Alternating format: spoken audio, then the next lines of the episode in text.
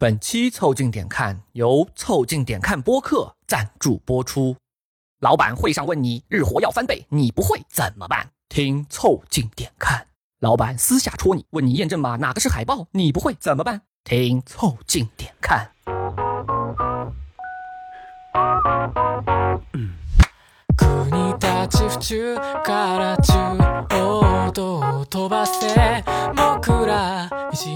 国立ち府中から中央道を飛ばせ僕ら惨めなハイウェイスター凑近点看，批示没干，这是宇宙模特公司的三个小兄弟为你带来的一个向往摸鱼、寻找观点的都市生活观察播客。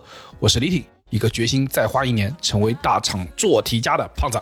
我是包增浩，一个习题写不完的年轻人。 我是江科，一个每天都在赶卷子的叔叔。你们可以在小宇宙、QQ 音乐、喜马拉雅、微信公众号关注、订阅、凑近点看，这样你就不会错过我们的任何更新。如果听到什么你觉得值得反驳或者插话的观点，请一定要评论告诉我们。如果什么地方让你脑洞大开、深以为然，也请别忘了为我们三键三连、转发、点赞，并且标记为喜欢的单集。如果你想和更多凑近点看的 amigo 们深入交流，共享摸鱼时光，也可以加入到我们的微信群里来，只要微信搜索拼音宇宙模特，添加小助理，很快就可以加入到我们中来喽。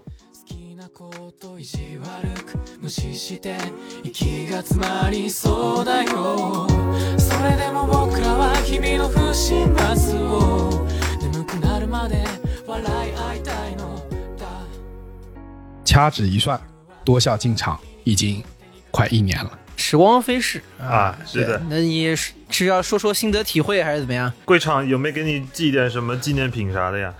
好像据说到那一天，大家要给你庆祝庆祝的。给你什么唱个生日歌，所有的烦恼说拜拜。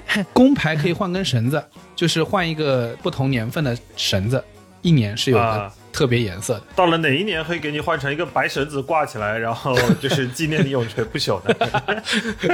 四百零哎，贵场这还等于是有军衔的是吧？啊，每哎年不一样的。对就入场这一年呢，总体的感受是两个：失落和重置。啊。啊失落是源自于我对这个厂啊有一些真实的观察了，就是任何一个公司啊，他都想复制自己成功的经验，而他最成功的时刻就是他刚创业的时候，然后他把那个创业那些东西全部都搞下来，作为这个公司的 DNA 和文化去影响后面来的人，但是这个结果呢，却很多时候大相径庭。嗯，我举个例子啊，比如说你们有没有看过那个大厂招募你的时候宣扬是什么？二零二一年北京电子厂的校招广告，对吧？大喊啊，要投就投北京电子厂，北京电子厂啊啊，，对吧？我们来看看他们打的口号是什么啊？也是诱惑了不少的应届毕业生啊，手持着自己的身份证啊，在三河人才市场排队。第一项叫做拒绝繁琐汇报，有想法干就完了。哎，他这个广告里头拍的挺有意思的，他里头形容这段的时候是一个球场上面，要投制胜球，对对要投制胜球，然后突然投攻了一半不投了，打了个电话说经理，这球投嘛？然后他们就层层向上汇报。对，层层向上汇报，可能也是为了形容在北京电子厂想投就投吧。对，就是其他家等于要走流程的，然后就是这儿就是想投就投。这个校招广告啊，你可以感觉出一件事情，他给你这些校招生啊，告诉你什么是陷阱，像他宣传那样做就是陷阱，你试试看不汇报。哎，他这个你想很有诱惑力的，尤其首先你要想，对于那种应届毕业生，那大多都是从大学出来的。那大学出来的那些年轻球员，他喜欢的是什么打法？他喜欢是持球单打，可不都是 拿了球 自己攻嘛，拉开自己攻嘛。全场看我秀探，那他一看说：“我操，在这个场子我是可以双手持球破紧逼的。对的。”那我一下把持不住了。但他没告诉你的是，在这个场里事后是会冒出来个经理说：“之前这个球投不进的风险，你为什么没有提前暴露给我呢？” 这个真了，这个真实了，这个真实了。好，你看它里面第二个、是说两边在比拼这个选项，哪个选项哪个提案更好啊？这个时候老板走进来了，嗯，然后他们说不能老板穿什么样的风格的衣服啊，就应该选那个颜色的提案。然后他们打出广告，说我厂不看老板颜色，坚持自己选择。我心想说。年轻人啊，千万不要学，你你试试看，不看老板颜色，你可以不看老板的颜色，但是老板就给你点颜色，还是那个问题，投不进之前啊，记得暴露一下风险，好吧？对吧？然后里面还说不画饼真的香，你想想看，多可怕！整个系列的宣传片就是画饼，对的，对的，这是个行为艺术。我跟你说，他是说不画饼真的香，然后这就是他的 这。就是个饼，这就是个饼。但是我觉得其实你也不能怪罪这个广告本身画饼，你仔细考虑一下，在今年这个光景之下，所有的电子厂基本上都停止了画饼，饼画不出来了，没人。因为什么原因？只有饼了啊！现在只有饼了，水都已经快给不出来了，好吧？我觉得里面啊，唯一说的那个一句是对的，就是投对大平台，加速成长，飞起来。这是我在那个大厂一年的真实感受，嗯，对吧？因为对的来到大厂之后，说实话，成长是快的。这个成长主要在于我对这个真实的世界啊，多了几分认识，多了几分清醒。我们可以这么讲说，就算是吃饼这件事情啊，以大厂的这种高强度的为公子吃饼的这种感受，你单纯的消化道消化的那种能力，也也是会有一个突飞猛进的增长的。对的，所以掰开这些包装啊，就是我在这一年最大的感受就是，你最后会发现，在厂里待的最久的、混的最好的、老板最喜欢的，都是大厂做题家。就是什么是这个大厂的做题家呢？其实就是当你在大厂工作的时候，你从事一项事业，经常会有两种路径摆在你的面前，一种是对的事情，嗯，就是符合你们做的这件事情的终极目标，然后你要为他付出各种各样努力的那个对的事情。有点像刚才那个招聘宣传里面宣传语里面描述的一些方向。对，你觉得对，你就去做，啊，对 对的，制胜球在你手上，你就投，对不对？啊，不要搞这个啊繁琐的事情。啊，上帝也会为你而哭泣。啊不要在乎老板给有什么个人的喜恶，你去做那个正确的事儿，对吧？对这个是他们宣传的，这是一个哎方向。相信自己啊啊。另外一种是说做考纲上考的事情，什么意思呢？就是把刚才那个广告再反过来看，就是投决胜球 要跟领导汇报，领导觉得没有风险可以做，你就做；领导觉得有风险，千万不要投，给他投，对吧？因为考试考你的是最后在有授权的情况下把这个球安稳的投进去。对他没有考你要怎么投啊。对，这个事情考试是上面人决定的，对吧？你在这个时候就乱答题了。对，你这个描述的让我感觉那个做题家就相当于是，如果你的教练是卢指导的话，就把球传给詹姆斯吧，是的，是的，是的。传过去就是一个好做题家。卢指导就是会答题啊，但他手上你拿着考纲的时候，他就怼那个考纲就行了呀，对吧？所以更准确的说，就是做考纲上的事情比做正确的事情，目前看起来在厂里面是更有效的。就是你其实把这两个事情拎出来看，对于一个年轻人来说，如果一个是你自己觉得是对的事情，一个是你被要求去做的事情，我们很多的时候宣扬的一种价值叫做你要脚踏实地，对吧？你要去做你眼前的那个事情，嗯，因为你很多时候年轻人对于世界的认知是不完全的，嗯，你在这个时候你认为对的事情，凭什么是对的？所以说大家可能会觉得，哎，那我去做这道题不是理所应当的吗？但是我可能还要再给大家补充一些信息，叫做你不一定知道什么事情一定是对的，但是人是有的时候啊，知道有一些事情肯定是错的。啊，你在这个时候呢，你会发现你的考纲可能要求你做的事情呢，这个事情本身就是错的。啊，但你做不做？举个例子，就是我可能不知道海里面有多少条鱼，但是我有一个知道。你跟我说这海里面只有一条鱼，大海里面只有一条鱼，肯定是不对的，对吧？嗯这个时候你如果一定要我去做一件事情，就是它的基础是建立在这个海里是一条鱼的，那你说我是做还是不做？就领导说指鹿为马了，请问你这是不是马？嗨，我们开始会认为你要勇于的向领导指出，不，领导你说错了，这是鹿。现在你要做的事情是想办法把这个鹿迭代成马，好不好？对，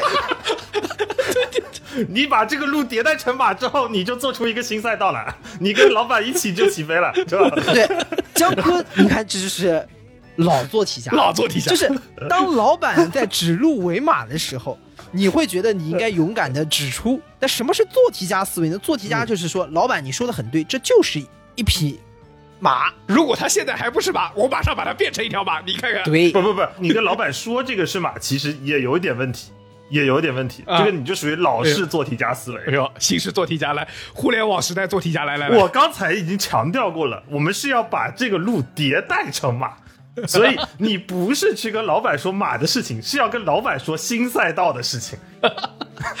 马哭了，我跟你说，我路哭了，操！你这个就属于叫抢老板功劳，你知道吗？你知道吗？你对老板的事情还是贯彻的不够彻底。老板说什么就是马，啊，你就要要让那个路，它从此以后就表现的像马是啊。而且我跟你说，像我们做营销的，这个时候就会发稿了，就是呵 呵某互联网公司又发现一匹新马，啊，对的，对吧？从此以后这就是马，你们没见过吧？这就是。重新定义马。妈的，你这个也挺狠的。猜不到吧？拉宽了马的口径，我跟你说。呃实话实说呢，你要要想让一匹鹿发挥出这个马的功能来，你要想做对这题，其实也蛮不容易的。挺难的，我跟你说很难很难。对吧？马自己都觉得难，不是你们都混了吗？是鹿自己觉得这难，马路都觉得很难。是吧？从看透事物的本质到能做到，我认为啊，多消耗，我还是要可能要再多花一年。那到底怎么来搞啊，才能把这个事情做到呢？把这个做题这个事情做好呢？哎，我们有请包总来给我们上上课。这个我们之前也仔细开会研讨了一番啊，啊然后对吧？我们研究出来说，你要想在这个厂里面呢，把这题给做好，做得快，做得准，一共呢得分六步。我们是有方法论，有点啊复杂，有点复杂。现在你们可以拿出纸和笔了，以下内容对你的未来职业生涯会发挥极大的作用啊！啊。接下来呢，就是请同学们啊，打开我们的 show notes，根据我们 show notes 里面发的讲义的内容啊，嗯，给大家看一下，我们一共有哪六步啊？当中分为叫两步先手与四大绝招。哎呦哎呦哎呦，我们首先来说说两步这个先手，叫审对题和守本分。哦，啊，这你要做一个这个大厂做题家，做不做对，或者是做不做成，其实未必是你的未必是你的终局啊，对未，必是你的具体工作内容，因为很多的时候，你这个题拆到你这边的时候。只有一个，比如说具体把怎么把鹿角拆下来，你是不太清楚他真的为什么要把鹿角拆下来。对的因为可能之前你的领导答应了他的领导，他把一头匹鹿啊变成一头马，啊 但是这个事情你不要太去去在意，你不要太在意，好吧？你接到的任务就是把鹿角拆下来，你也不要往泡酒那边想，对这都不重要。对，你不要想，你也想说，我是不是得这个鹿茸拆下来合不合法啊？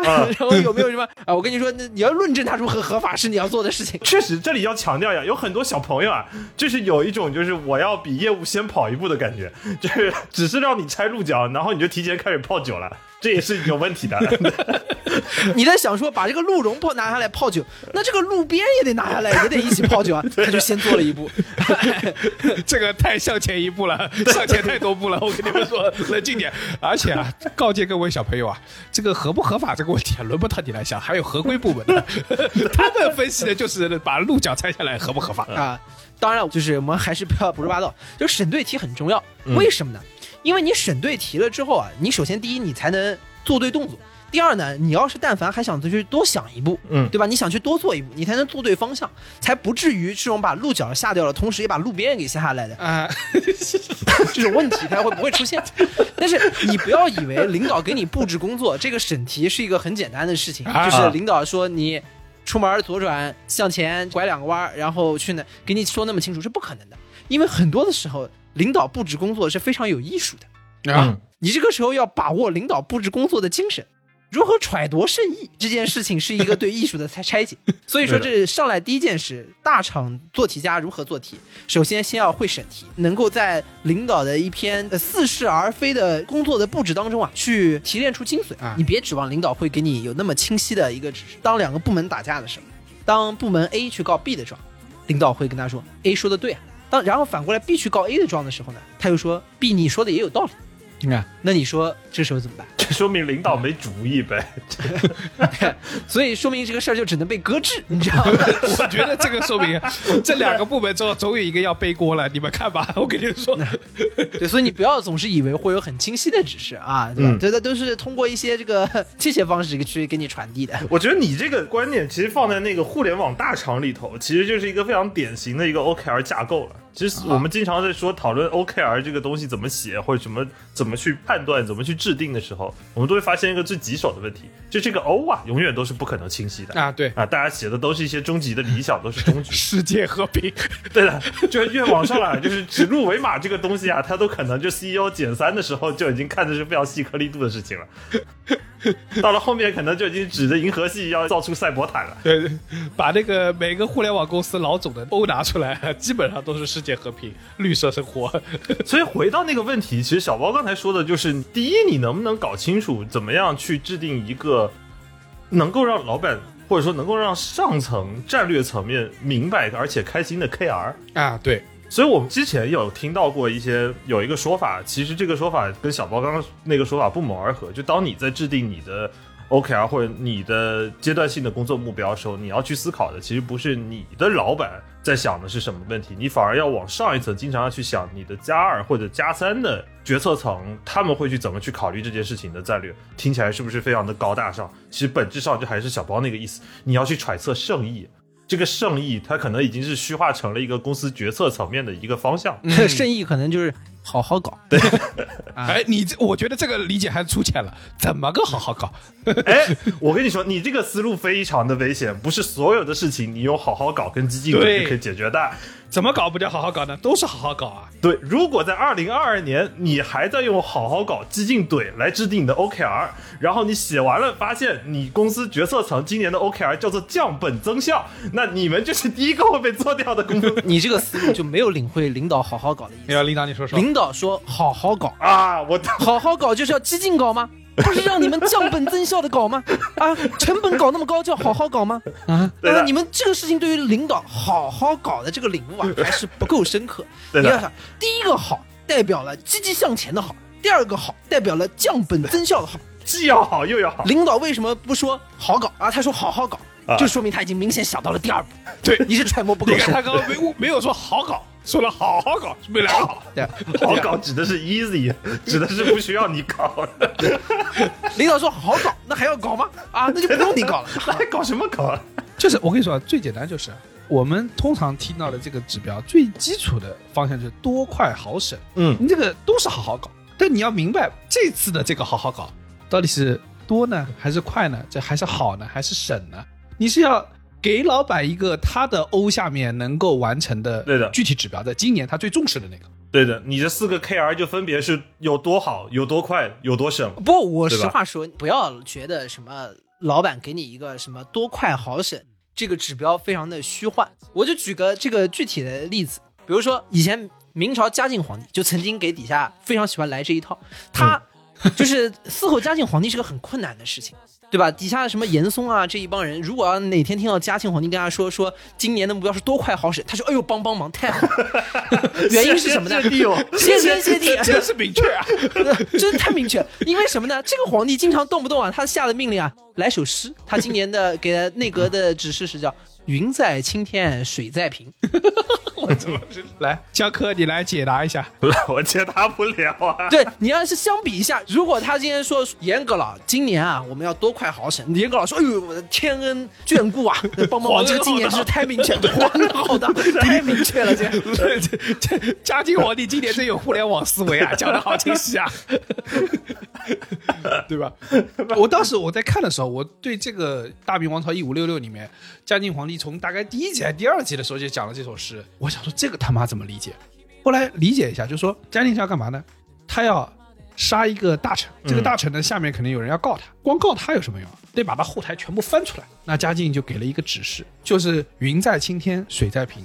什么意思呢？就是说，所有的人都被装在一个容器里，嗯，云在青天里啊，那个水在瓶子里。任何一个人背后的后台要算起来，都会算到你们内阁的几个大臣。不要搞，你要抓后台啊，就会把这个内阁里的另外几个大臣搞下去，这就这个党争就有点严重了。然后止住，啊。那我觉得，如果在听这期节目的有 HR 的同学啊，可以把这七个字记下来啊。下次定那个什么组织架构调整的时候啊，就把这七个字写在自己 OKR 里，很 很抽象但又很清晰，好吧？写的很高级。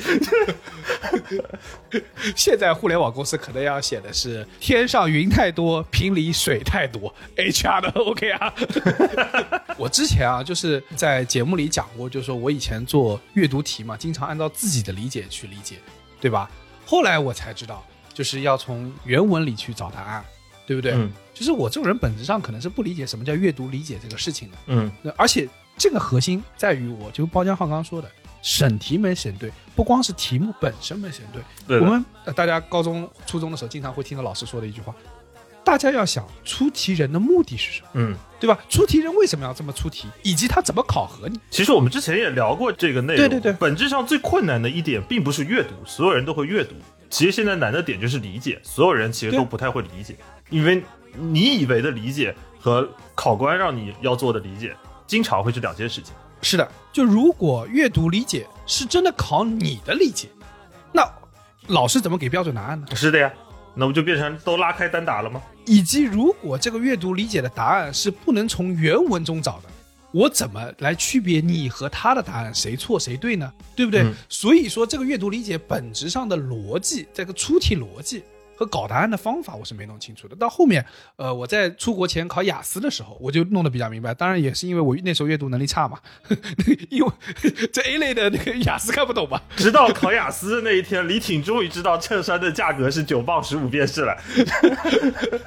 就是因为雅思你看不懂了嘛，对吧？嗯你那个特别难的两篇阅读你看不懂了，那怎么办？你就按照答题方法去做，你会发现你带着题目去、去里面找找差不多的词，然后答进来就对了，啊，对的，对的，对的。因为你剩下词不需要看懂，对，大厂做题家，大家之前很多想的是怎么做，但是怎么审？嗯现实就是这么离谱。就是首先上来第一件事呢，你要听得懂什么叫云在青天水在平啊，答题前先审题，合情合理。对。然后呢，我我实话说，我们刚刚说在棋手当中有两个，第一个得审题。审题的重点是就是明确到底你要干嘛，因为很多的时候是模糊的，你得自己内心得有点数。第二，你明确了自己到底要干嘛的时候，你也要明确自己在这个事情里面的角色。嗯一个大厂做题家，这个做题家往往他都是一个很能找到自己定位和本分的人。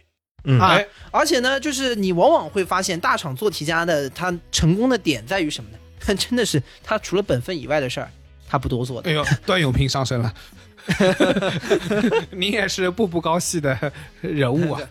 对，本分，本分，本分。啊，就段永平凭借呃本分思想，对吧，获得了诺贝尔经济学奖，我觉得对成就了一大帮厉害的企业。可见啊，步步高系啊，嗯能培养出这么多企业，一个 OPPO，一个 vivo，还有一个拼多多啊，嗯嗯，颇有些道理，因为它让你每个人可能弄清楚了什么是本分？啊自己的本分到底是什么。让云真的在青天里，水真的在瓶子里。我们在说这个大厂做题家的时候，他更多的能保证你按照这些步骤做了什么呢？就是说你在这个组织里面啊能表现的不错。但是我必须要提一句啊，这并不代表这个组织本身，如果所有人都是大厂做题家，这个组织本身能干的不错啊。嗯这是我觉得开头要去说的一点。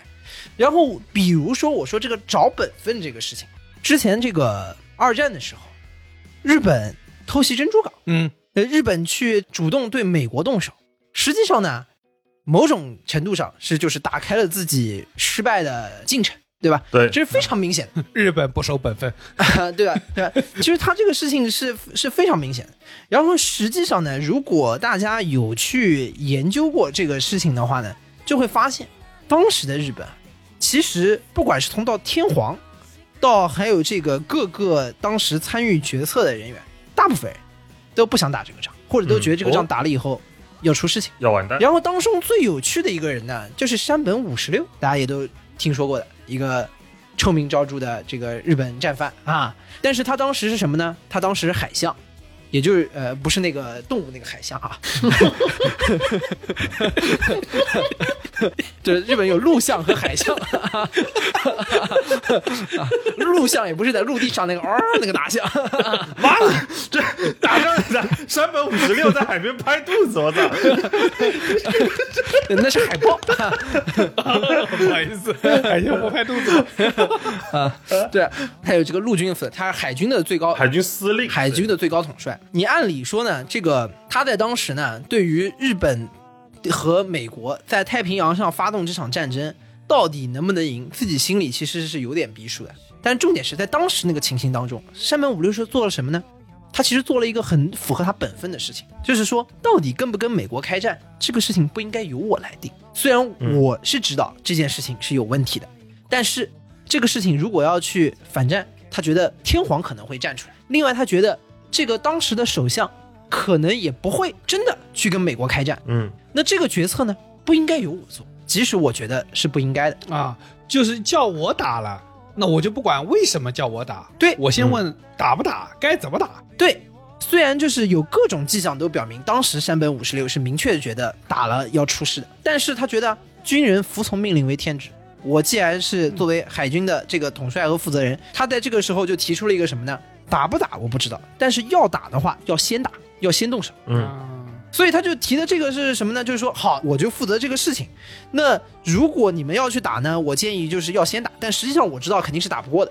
但是你要打，那我就按照我的方法来。我负责一件什么事情呢？我负责如果要打，尽可能能打得好。但是打不打得赢，是多呢，还是快呢，还是好呢，啊，还是对省呢？对 对，反正赢是赢不了的。赢 我觉得是赢不了的。但是你要我打，我尽可能给你打好，好吧？我给你少成两艘航空母舰，好不好？对的。符合预期嘛，对吧所以你看，在这个事情上面，他就做了很符合他本分的事情，对吧？嗯他自己在这个体系内，你看他在比如说偷袭珍珠长也算一战成名了吧，也算一战成名了。就我说这个事情啊，不负责最后这个组织到底干的怎么样，但是能负责这个人啊，你在这个岗位上不是问题，对吧？他就说你要我打，那我就打，我就先出手，我这是叫什么？叫敢于亮剑，你知道吗？哎呦，这叫狭路相逢勇者胜。就就他，我跟你说，三本五十六啊，我觉得应该是跟他的领导对齐过了，就是说，呃，领导你这个决策呢，我不予置评，我觉得你这个决策肯定有你的道理啊对吧？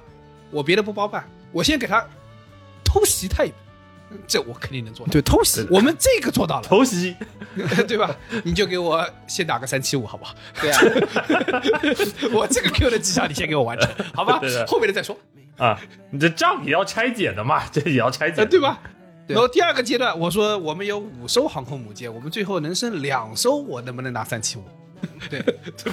因为很简单，我是海军统帅，那我应该做这个题目啊。就首先先打，我先偷袭，偷袭成功了之后，后面你看说，哎，你看对面他有十五艘航空母舰，我就五艘，那我怎么打？我在这里面尽可能少输当赢，好吧？啊，打的只剩两艘，可不可以啊？可以。那我尽我职责那最大的事嘞。对，所以我们在这个时候要弄清自己的角色，我们是要做什么，领导要我们做的具体的 scope 是什么。嗯，我们弄清楚这个事情，我们其实有时候也不一定会纠结，因为拿人钱财替人消灾，无非你要做的是虽千万人吾往矣嘛，对吧？领导做的决策跟我无关，我的重点是说，领导叫我跟大家反的方向走，那我就反的方向走呗，对吧？走好了才是关键。那 那就真的走好了呀。对，所以我就说嘛，这个事情啊，我我们再重申一遍啊，今天讲的这种处事法则，只能保证你在这个企业里面绩效好混得好啊，评价好，不保证这个企业过得好，好吧？哎呀，反正是都是打工人，不考虑那些创业家的思维。我们又不 IPO 啊。那现在我们搞清楚了，就是题审明白了，角色也弄清楚了。事实上，大家有没有发现，此时此刻你们已经从事物中被具体抽象出来，已经抽象出了一些具体的答题方法和指标。嗯，这个时候你们要应对的是题目本身，那怎么做对？你要应对的不是这个美好愿景，而是怎么在题上多拿分，对吧？所以这个时候呢，我们就作为这个辅导班先写一个解啊，拿一分，拿一分，对吧？不打是傻逼。这就很标准，KO 会先开了嘛，先开了嘛，对，先 KO。先 KO 好吧？运用到了我们一些这个相应的手法。所以啊，我说如果我们要再去辅导一下大家怎么做这个题，首先有几个招式，我觉得是可以先用的。嗯，第一，如果你要是一个大厂做题家呢，在你接到这个任务的第一件事情，你一定是先跟他对齐一下到底是什么口径。哦，啊，对的，好，一来就上大招，厉害厉害厉害！哎，包总真是一点都不藏私啊，果然是非常大方。今天跟大家都是肺腑之言，我跟你说，绝招都拿出来了。我做出了一个违反祖宗的决定，违背祖宗的决定啊！把这个秘方都拿出来。？包总的安身立命之本啊，这是都给你拿出来，全部告诉你了，倾囊相授。你们还不赶紧点赞转发？啊，大火箭刷起来啊！哎，包总，你给讲讲什么叫拉口径啊？我跟你说，核心、嗯你要是做一个大厂做题家，上去第一件事就是要去跟大家说，哎，我怎么算做算达标？这个事就要去对口径，而且往往这个一对一对口径啊，花样就很多。三百五十六说，我先偷袭他一波，算不算成功？对 对对，对 长跑也算，好吧？就是说我这个去年提前做了一些这些业务，都都是这个铺垫，今年能不能也算进去？啊，这个事情就是不是特别像你会跟考核部门谈的事情？我去年年底就把航空母舰开出去了呀，这也得算这个双月的专项了吧？哎呀，我这个财年前做的那个专项啊，在那个时候已经在业绩 review 了，不能算上个年的，要算今年的，再滚，再滚，再滚，对吧、嗯 r e v i e w 时候做的项目不能算这。本质上就是要把能算的东西都算进去，都算进去。所以呢，就是你上来去对口径这个时候，就有很多花头。它这个花头呢，比较简单的有几种。第一，就是刚刚江科说的，你先把能算的东西全部算进去。我给大家举个例子，就是一般来说呢，这个东西呢，只要是呃说是好的，你在这个去对口径的时候，就一般都是五百年前大家都是一家啊，所有东西都跟大家能沾亲带故的给你 给你算进来。好吧，就有举例子，比如说，就我们现在大家去搞奥运会，我们现在去对一个口径，就跟大家说，martial art，武术这个东西这么强身健体，这你必须给我算进奥运里面，对吧？中国武术你必须给我算进奥运里面。如果武术要算进去，那我们要把这个题做足，对吧？利于中国能拿到更多金牌的，全部都要啊，是吧？长拳要不要？对吧？南拳要不要？北拳要不要？太极拳要不要？泰对拳表演项目、泰拳搏击项目全部算进去。对对你不能 说我上去先打了一套拳，然后再去问说裁判说我我这个算什么分吧？那还有十八般武器呢，刀枪剑戟斧钺钩叉，每个都是一个哇，项目一个武术拿 五十块金牌，可还得了？对呀、你能玩过我？所以就是你提前要把武术的口径先对齐，它到底有多少分项？什么叫武术？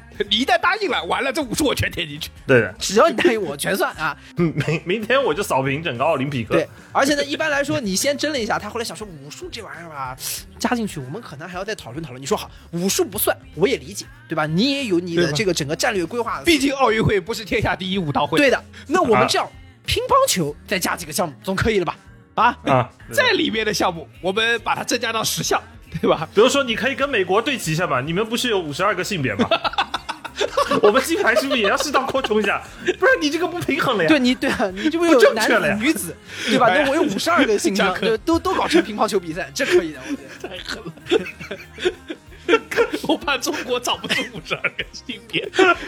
你放心，只要有五十二个性别，我们国家一定能给你找出五十二个性别。我们泱泱大国，泱泱大国，地大物博。你美国会有的，我们会没有吗？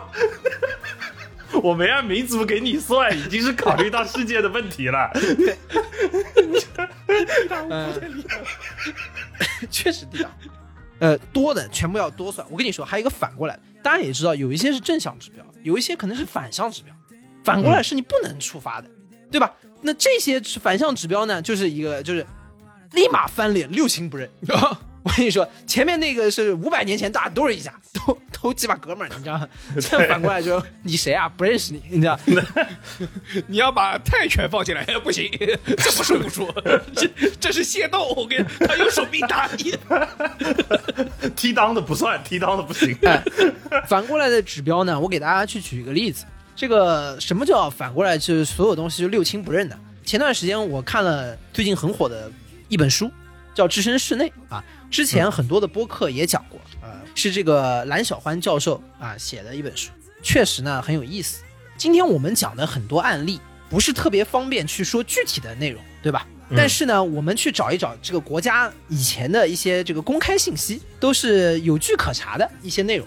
举个例子啊，国家有一段时间搞这个财政包干制度，这个财政包干呢当中有一部分的税收是要上缴国家的，对吧？嗯，那怎么样能少上缴一点呢？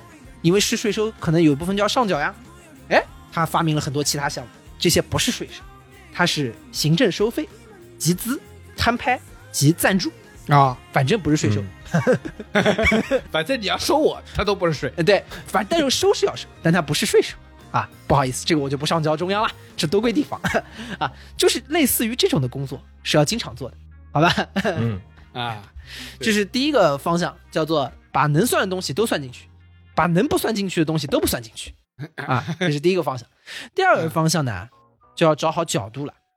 这个找好角度呢，就是说前面是口径的问题，第二个方向呢，就是说我们这个事儿有了明确的口径，但总要有计算的规则，对吧？嗯，这个计算的规则啊，其实也是非常重要的。有我还拿这个今天《置身事内》这本书非常好用，我来给大家讲一讲，当年国家去举行这个财政包干制的时候啊，在北京、广东和上海三个地区，他们分别找了三个不同的角度进行计算。嗯这三个不同的角度呢，就算出了三个完全不一样的结果啊！大家不要小看这件事情。我给你举个例子，当年这个财政包干制度啊，是一部分税收要上交国家，一部分可以留在地方。那到底怎么谈呢？北京谈的方式叫收入递增包干，也就是说呢，就是以前一年的作为基数定一个增长率，这个增长率以上的部分全部交给国家，但是这个以下的部分呢，地方和中央是五五分的。嗯，那也就是说，这样呢，他可以把增长率定的很高，呃，不百分之四嘛，就是说百分之四，他们定了百分之四，就是前一年咱们定了一百，第二年咱们干了一百一，是什么概念呢？百分之四以上的那就六块钱。一百钱，零四到一百零六那六块钱，那六块钱，呃，对，一百零四到一百一的六块钱全部归地方啊，嗯。前面的这个一百零四咱们对半对半分啊，对半分哦。一边留一半啊，这是一个算法，对吧？一边拿五十二块啊，但是你后面看就得说广东人精明，这广东算法就截然不同，广东呢叫做在前一年上交的基础上递增百分之九，剩余的部分呢都归自己。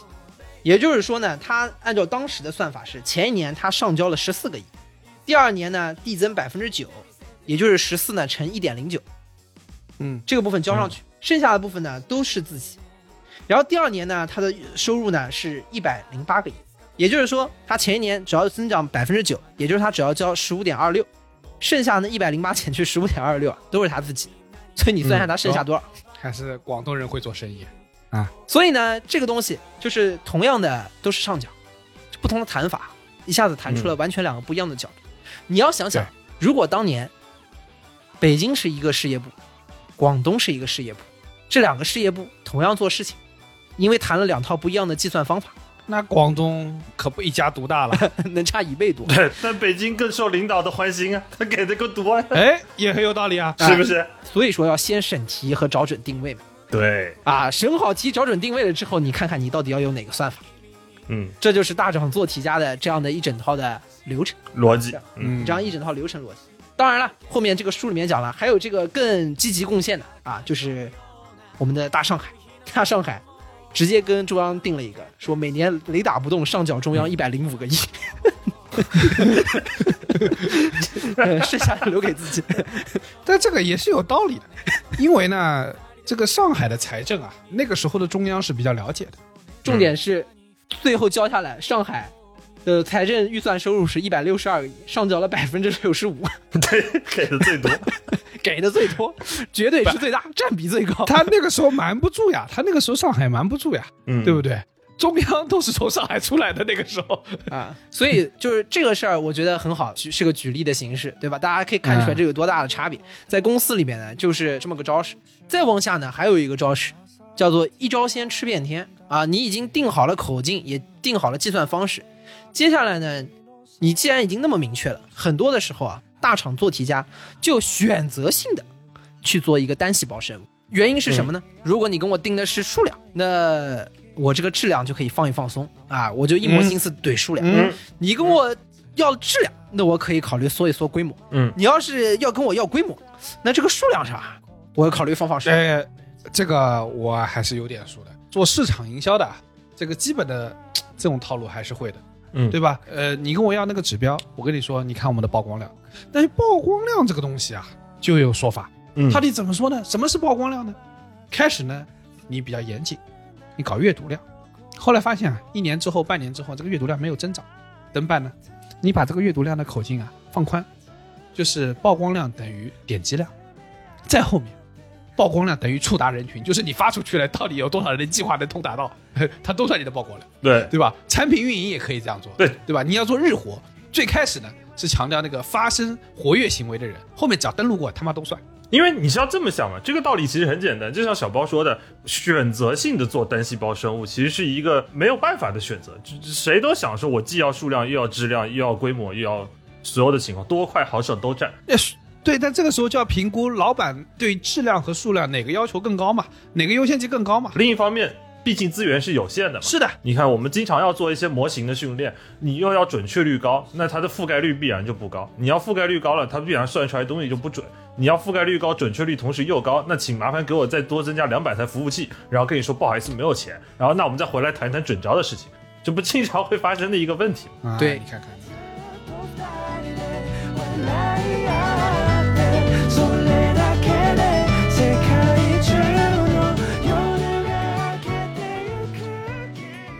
所以其实说到这边呢，就已经很明确了，就是你在这个时候千方百计的要去选择一条更直接可以往上怼的道路。这个时候就到了我们四招当中的第二招，叫怼数字。有既然这个路已经那么清晰了，包总可是倾囊相授啊，大家肯定要转发呀。下面就是你要看这块 怎么往上怼，你知道吗？我司连续数期带不了货以后，决定亲自卖课。对，这期限时免费，三天之后转付费。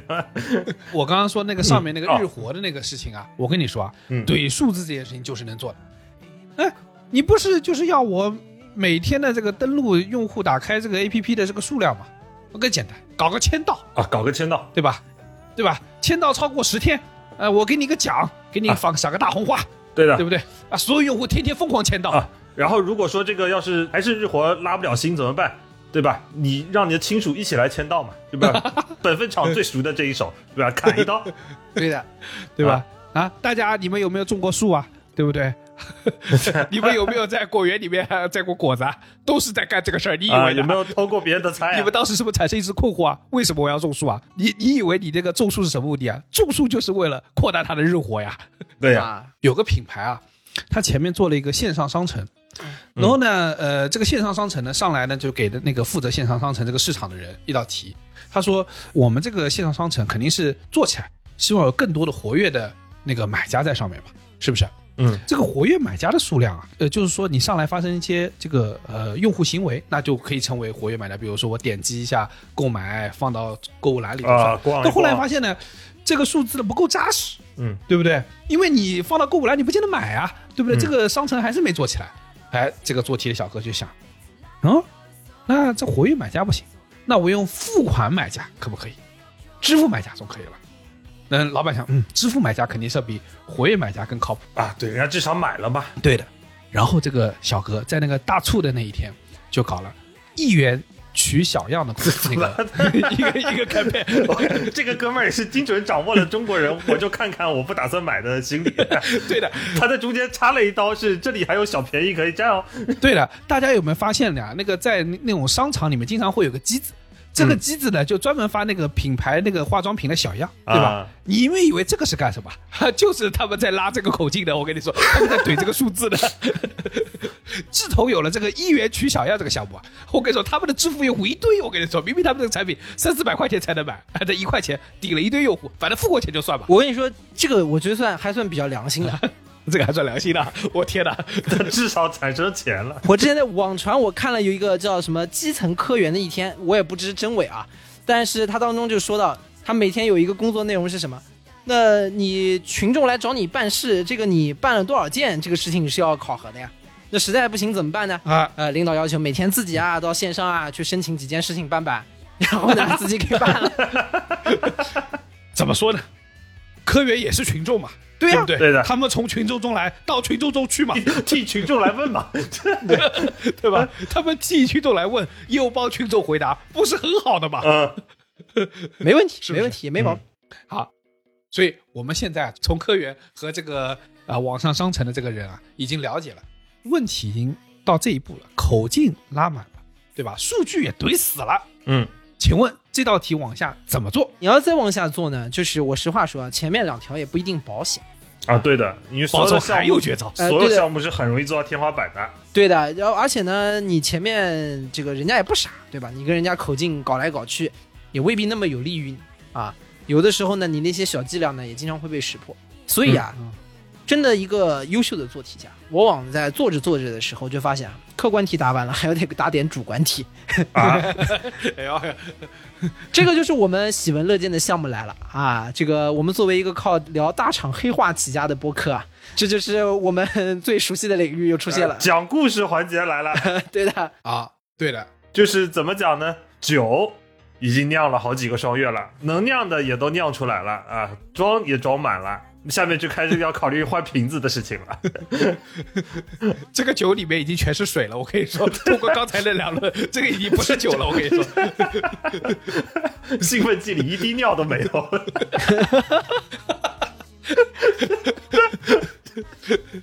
对吧？所谓那个新瓶装旧酒，对吧？我突然想到，去年年底的时候啊，嗯我们部门啊，就是突然组织了个脑爆会。你要知道，我们我们部门一般是脑爆不了的，因为互相之间不负责对方的项目，谁都不想脑爆。嗯，但突然开了个脑爆会，这个脑爆会具体干什么呢？就是给我们组的新项目啊取个名字。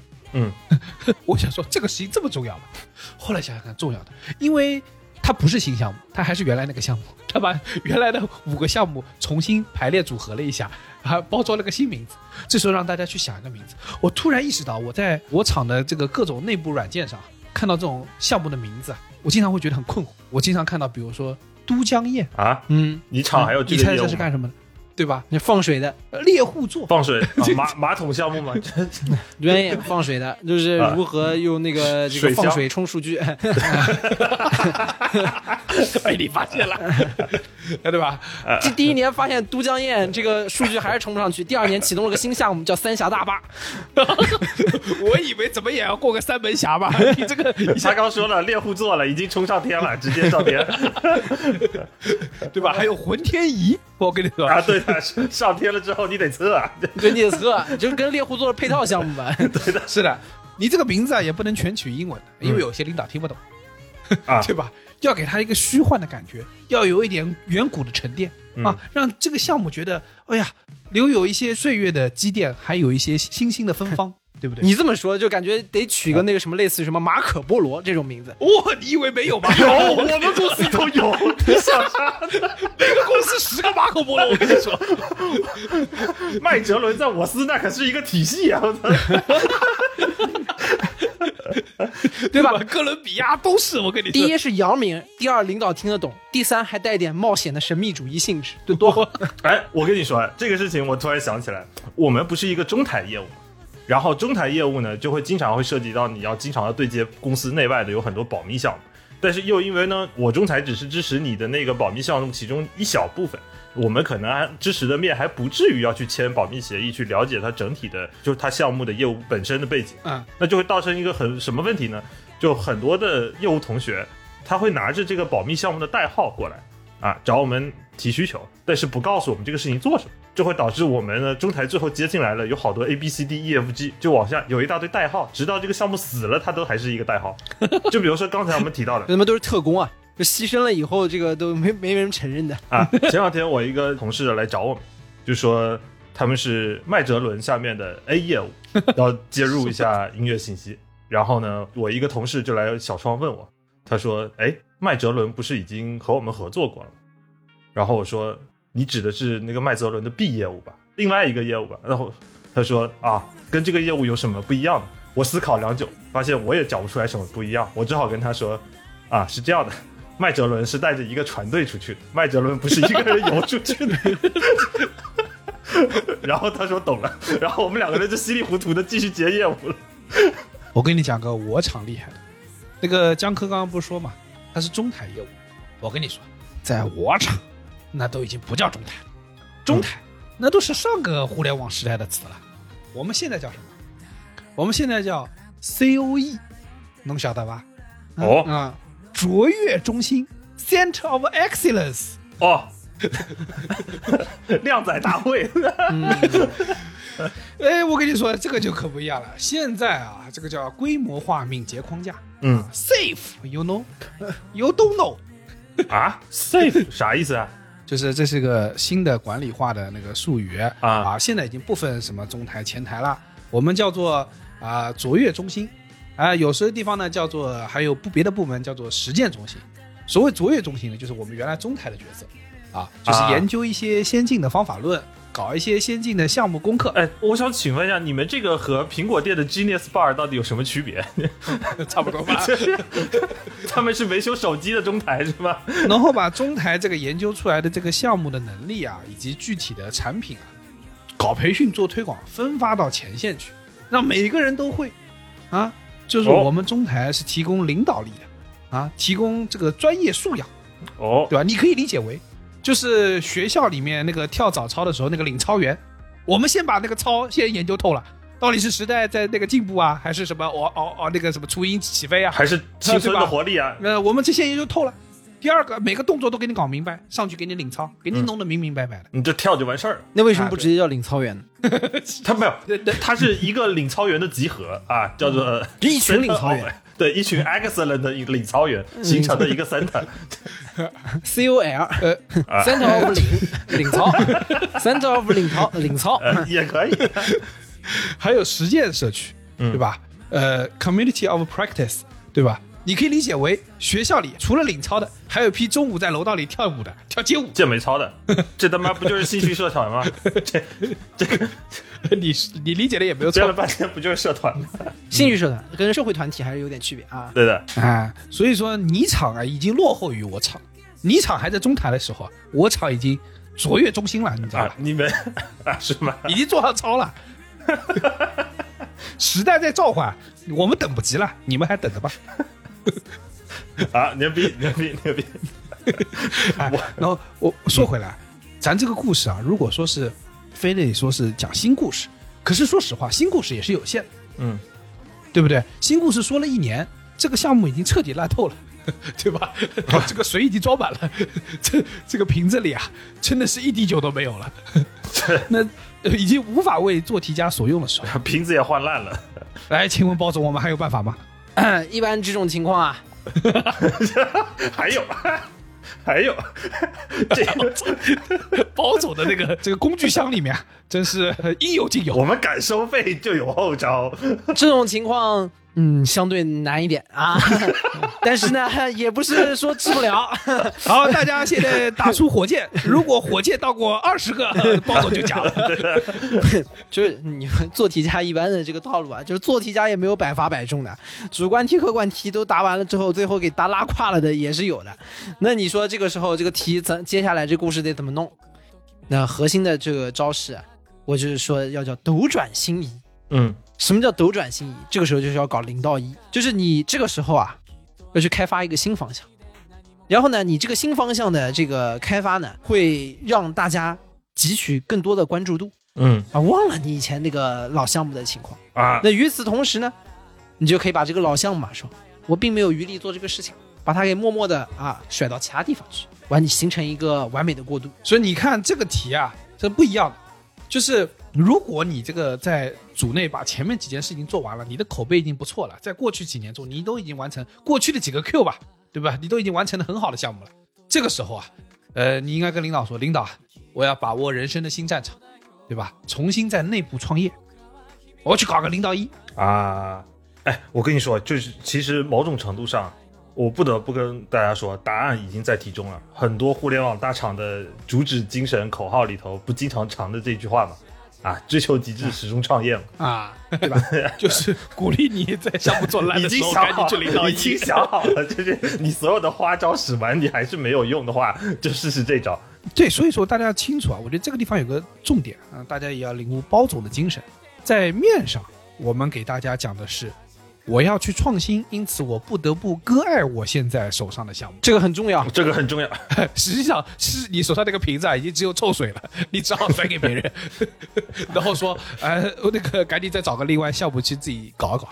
对的，对吧？这个说白了，两层皮啊，两层皮。所以说，什么是做题家？做题家就是要用尽一切办法去完成你手上的这道题，但是呢，不一定太质疑这道题目的这个合理性。做题家呢，一般来说，核心的原则就是说，我们定下一个规则和指标，然后呢，最大限度的去开源节流，完成任务。嗯，那达到的结果呢，就是圆满完成任务。如果顺便在完成任务的时候不小心把公司干倒了，啊、也无所谓。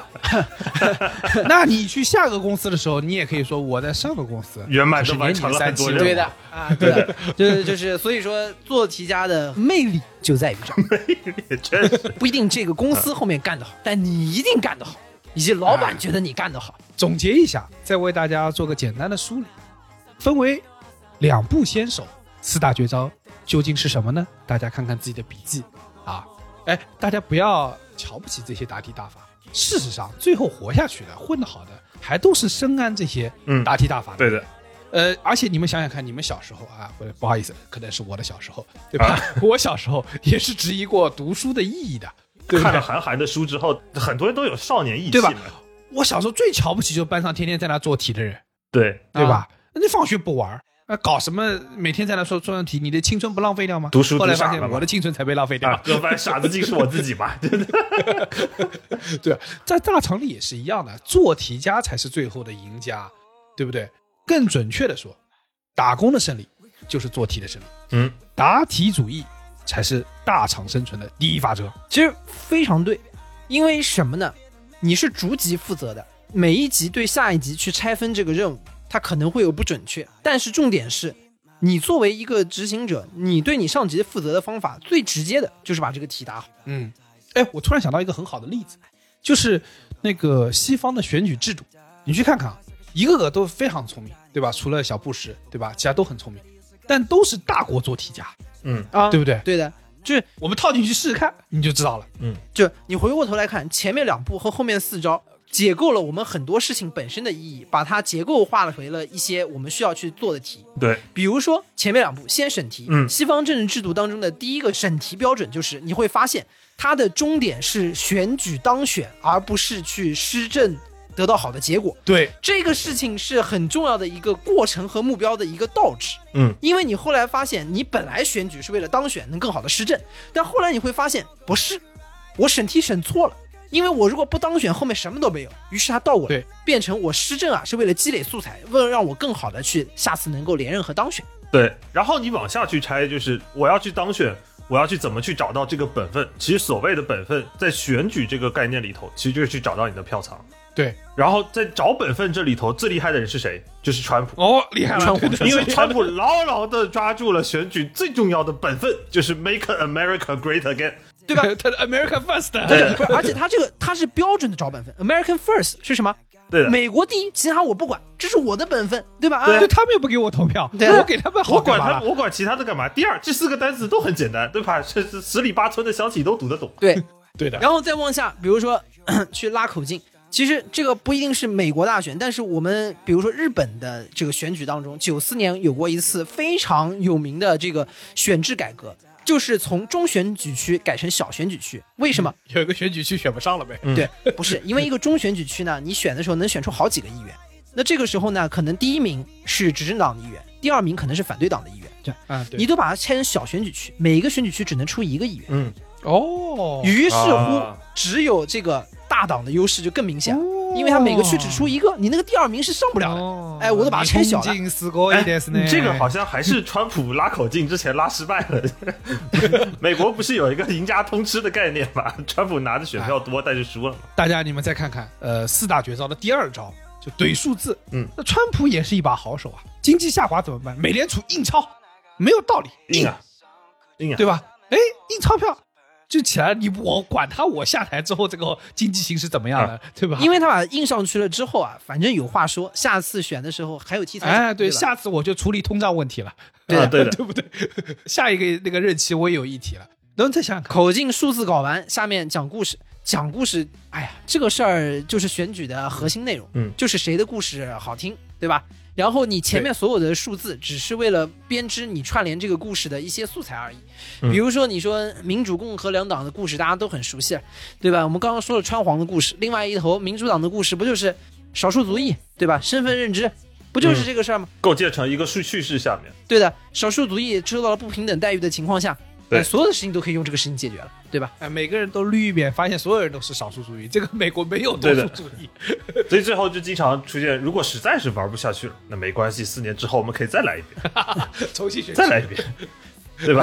所以啊领导一，反正这四年也被霍霍的差不多了，也能甩则甩吧。很有道理。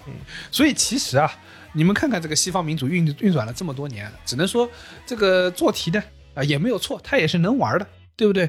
我们小时候就跟我刚刚说的一样，为什么成绩不好？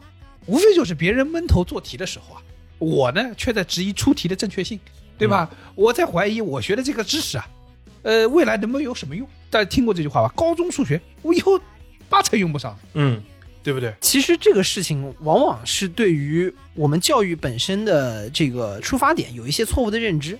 尤其是应试教育。对，因为应试教育并不是让你去所有积淀，或者是能锻炼真的是以后能运用到的东西，而是什么呢？而是一种选拔机制。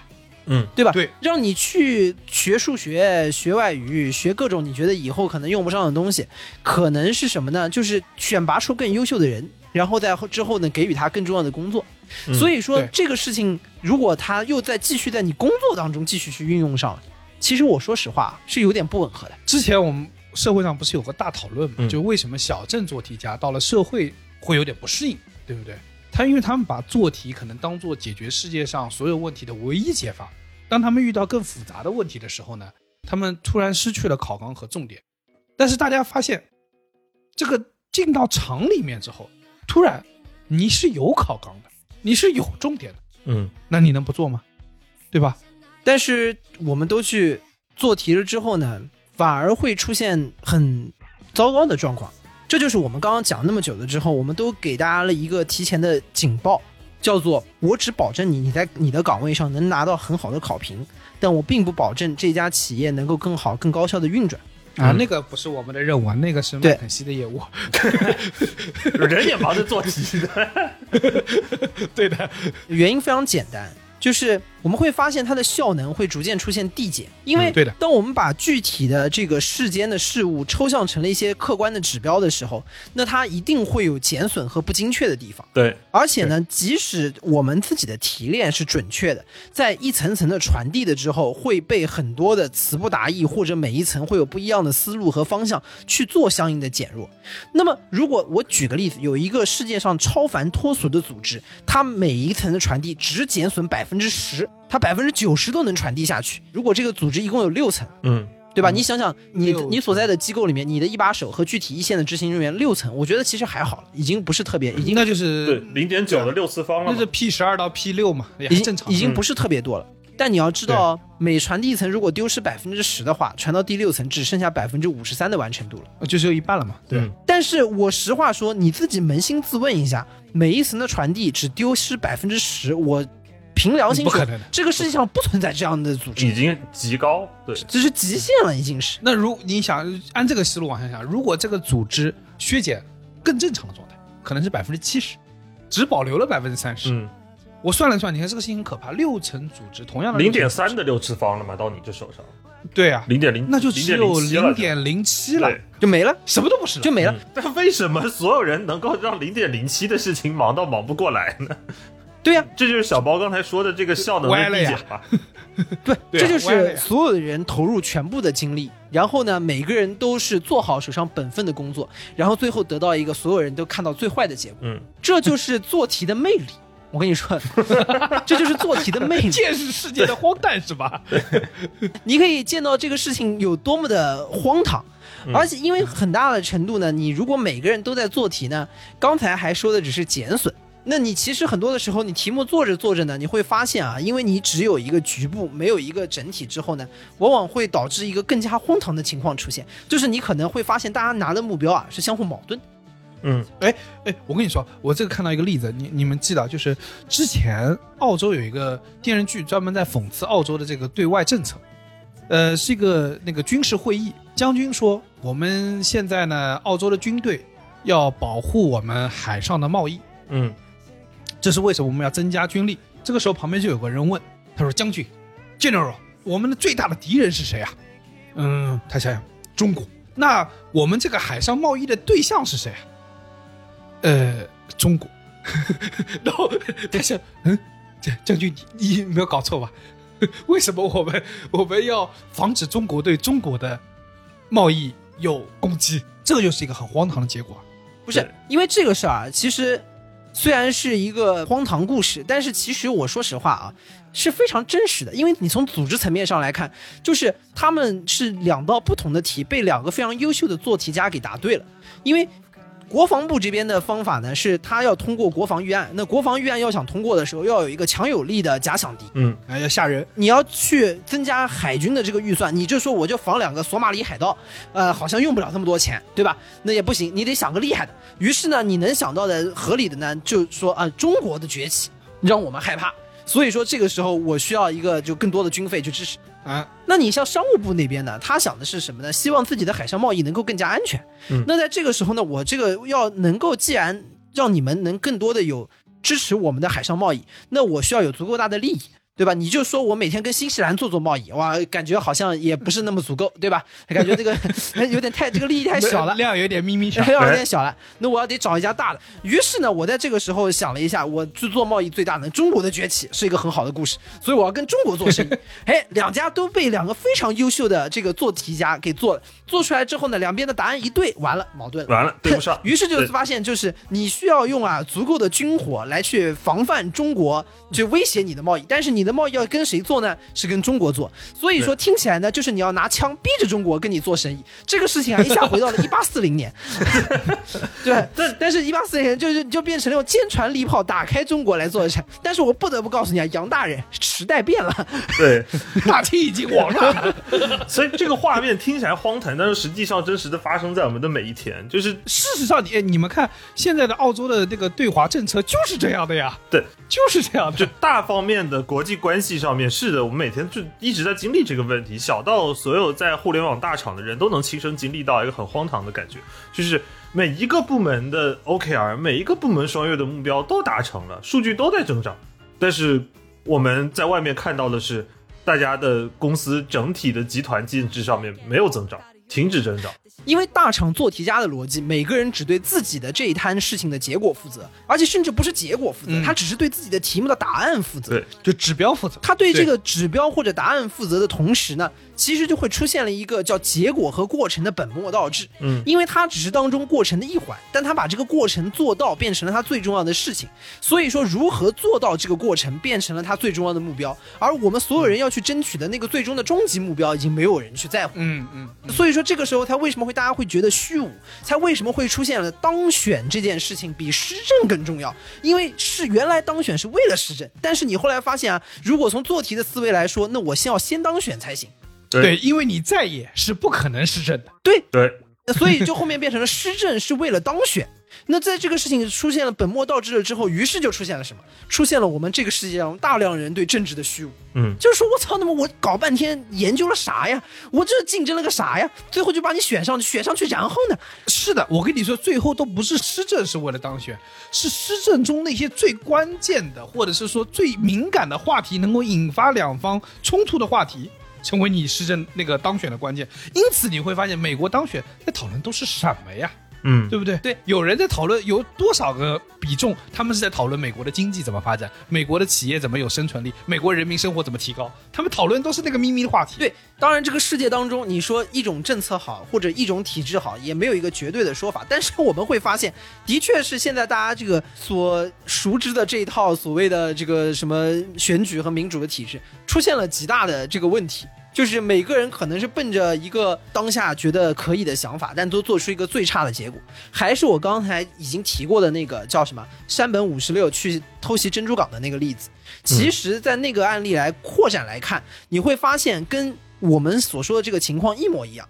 那个例子当中，不仅是山本五十六不想去跟美国开战，因为他知道打不赢，还有谁不想跟美国开战呢？当时的裕仁天皇也知道打不赢，所以说他当时也在想，那这个事儿，但他想的是说，这么多年以来，在明治维新之后，天皇都没有否决过任何一项决议，所以这个话不应该由我来说，我有我的本分，所以应该由你你们其他人来说，所以他没有讲。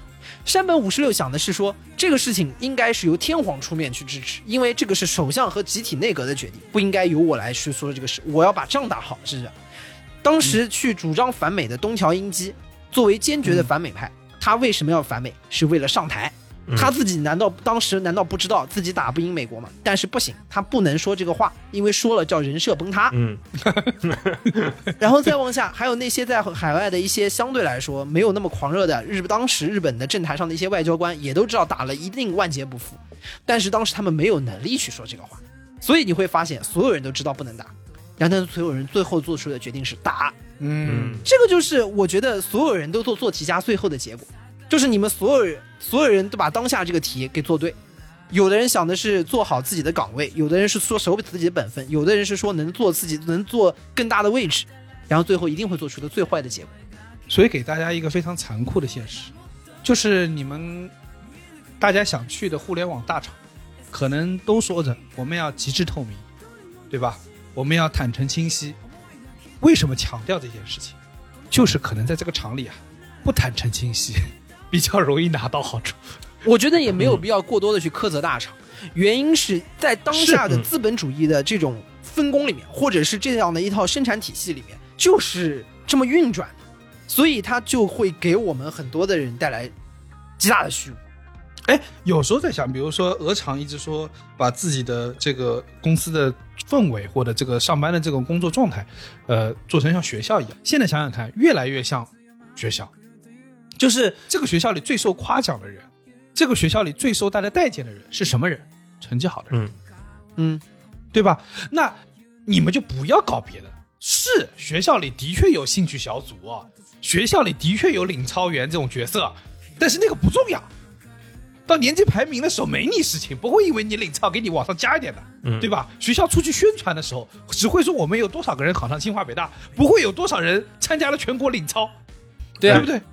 不会说你我们学校有很多人兴趣很好，对吧对？这个兴趣非常丰富，没用的。因为很简单嘛，那在这个机制里面，成绩好是最重要的事情。你所谓的你要对自己的成绩负责，没有人让你去对别人的成绩负责啊。而且这个时候所谓的什么集体荣誉感，实际上跟你关系没有那么大，没有那么大。因为在这个体制里面，你分数高就是硬道理。嗯，这个画面其实也没有大家想象的那么的悲观，因为健美超高考是有加分的，所以只要考进拉队的话，跳操还是有戏。呃那你这么说也是啦，领操大家要知道李连杰是怎么成为武术冠军的，就是因为他在小学的时候做操做得好，被别人选拔去嗯打武术了。所以啊核核心的问题不是领操的错啊，是你没有找到口径。对，但是你们那个学校有没有人来选拔武术呢？估计没有的。那好好做题吧？好好做题吧，好好做题吧。别去想这些有的没的了。我那时候又有点感觉，就是呃，前两天在想说，我进场这一年，一种基本的特征就是我开始去试图领悟出题人的本意，嗯以及开始去思考，我究竟该做正确的事情，还是该把这个题答好。我只能说，可能不一定是好事，但成熟的一个特征就是我应该明白自己要做什么事情。呃，而且有时候成熟的一个现象就是你身上有了很多责任，你没办法再任性了。大家想想看，很简单的，你在工作间，你只有在吃饭的那个饭后摸鱼的时候，你还能谈论两句，说：“哎呀，做这个事儿真辛苦啊，怎么样？”但回来你还是有这么多土都要做，你的责任摆在面前，你似乎没有权利去质疑，或没有能力去质疑这件事情。所以，与其在那扭捏，为什么不把这个题做好？就好像在学校里，老师说你有这么多精力搞这么多事情，你不能多花点心思在读书上。你看看班里最好的一个学生在读书，你为什么不读书呢？你看小时候是要教的，而那个明白事情、明白原委的人，从来不去质疑。而且我们在那质疑那个结果的时候，我突然意识到，身边同事他们已经有一双子女了，有上有老下有小，有自己的家庭要承担的时候，呃，你会发现他们责任压身，就没有选择了。嗯在正确的事情和正确的做题上，从来没这个选择，只有正确的做题，因为做题是他能达到自己结果的。最快路的路径，对，我跟你争什么正确的事情？我正确的事情，我孩子能吃饱吗？嗯我正确的事情，我孩子能出国读书吗？能上国际学校吗？不能呀，嗯我只有做对题才行。所以在他那儿不是选择，不是选择，就变成必然要做的事情。而你看到他的时候，你会觉得好像他身上有更多的责任，嗯。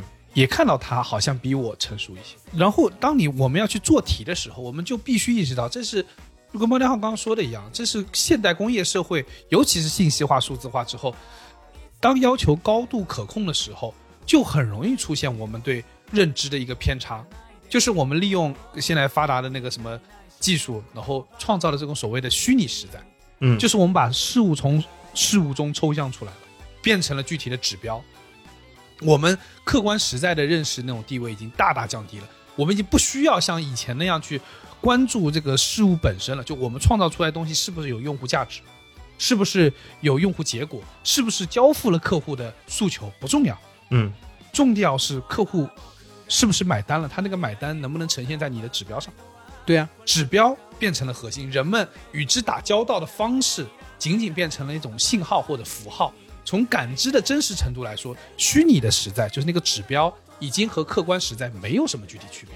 不要在中间去做纠结，而这个指标的性质在发生变化，更多的是突出在这个我们更多的时候是强调信息本身，嗯，就是当这个信息可被流通的时候，这个信息本身更重要，而不是这个实在的事物更重要。简单来说，就是如果我们继续去纠结到底什么才是正确的事情的时候，可能我们能获得自己的真理吧，但是我们没有办法在场里面获得认可，因为这个场已经服从于某种指标霸权、KPI 霸权或者是 OKR 霸权。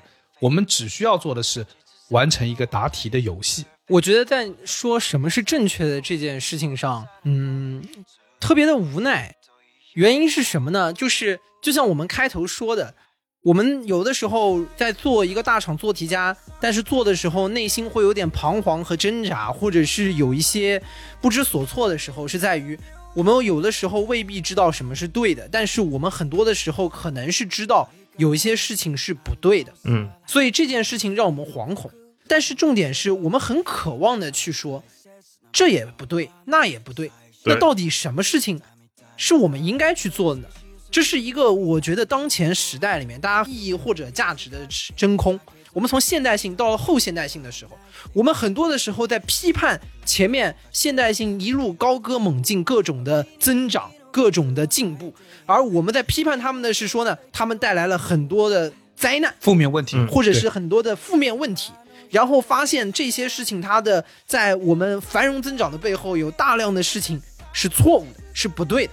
但是我们批判了很多的之后，我们回过头来想，那我们到底又应该用什么的方式来建设？对，到或者说我们在后现代的主义的批判中提了这么多之后，那什么又是正确的？嗯，这个事情我们始终没有找到答案，这也是为什么我们在做这些事情的时候觉得没有出路，不得不做，但又不知所措的，我自己觉得的核心原因。嗯我觉得就是你不可能说到三十岁了，到四十岁了，你就一定不迷茫。我觉得还是会迷茫，因为你不知道人生什么是正确答案。嗯，但我只能说，在每个场域之中有那个场域的考纲，你可能不能把握全局，你不能把握世界和平，你不能把握呃疫情突然消失，你不能把握国际政治突然缓和，但你可能至少能把握你眼前那个场域的考纲。至于人生什么时候有正确答案，我们交给时间来回答吧。一緒に描いてみよう指先に触れた愛はあの人を成したずっと忘れない Your favorite song 口ずさめばほら It's a perfect world 見上げた空には変わらぬ以上 就是本期凑近点看的全部内容，感谢收听。更多需要你凑近点看内容，你可以在微博搜索“宇宙模特公司 UMC”，宇宙模特公司 UMC，微信搜索“凑近点看”，关注我们的公众号，点击菜单栏里的购买周边，进入我们的小店，激情购买。另外，除了小宇宙，你在 QQ 音乐、网易云音乐、汽水、Apple Podcast、Spotify、喜马拉雅搜索“凑近点看”也都可以找到我们。欢迎你给我们留言投稿，当然我们也不一定采用。以上。ヘッドホンから流れる favorite song 口ずさめばほら It's a perfect world 見逃さぬように見落とさぬようにここにある宝物